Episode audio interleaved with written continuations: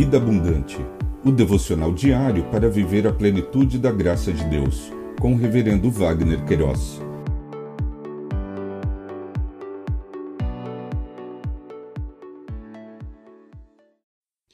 Olá! É um privilégio compartilhar a palavra de Deus. O nosso tema hoje é o Deus, refúgio e fortaleza. No Salmo 46, verso 1, lemos: Deus é o nosso refúgio e fortaleza, socorro, bem presente nas tribulações.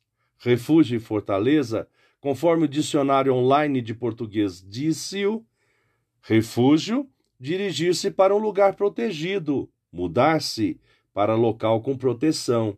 Fortaleza, lugar protegido e fortificado, usado para proteger uma cidade, território forte.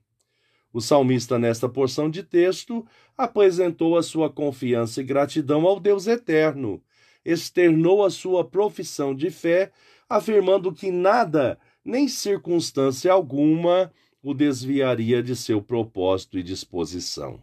Disse: Portanto, não temeremos ainda que a terra se transtorne e os montes se abalem no seio dos mares, ainda que as águas tumultuem e espumejem e na sua fúria os montes tremeçam. A confiança fundamentada promove segurança, paz e descanso, expressou.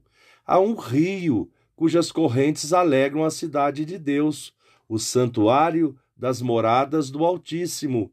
Deus está no meio dela, jamais será abalada. Deus o ajudará desde o romper da manhã. Bramam nações, reinos se abalam. Deus faz ouvir a sua voz e a terra se dissolve.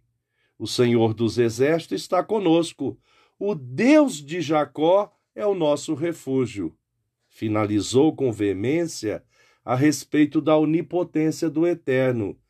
Aquietem-se e saibam que eu sou Deus.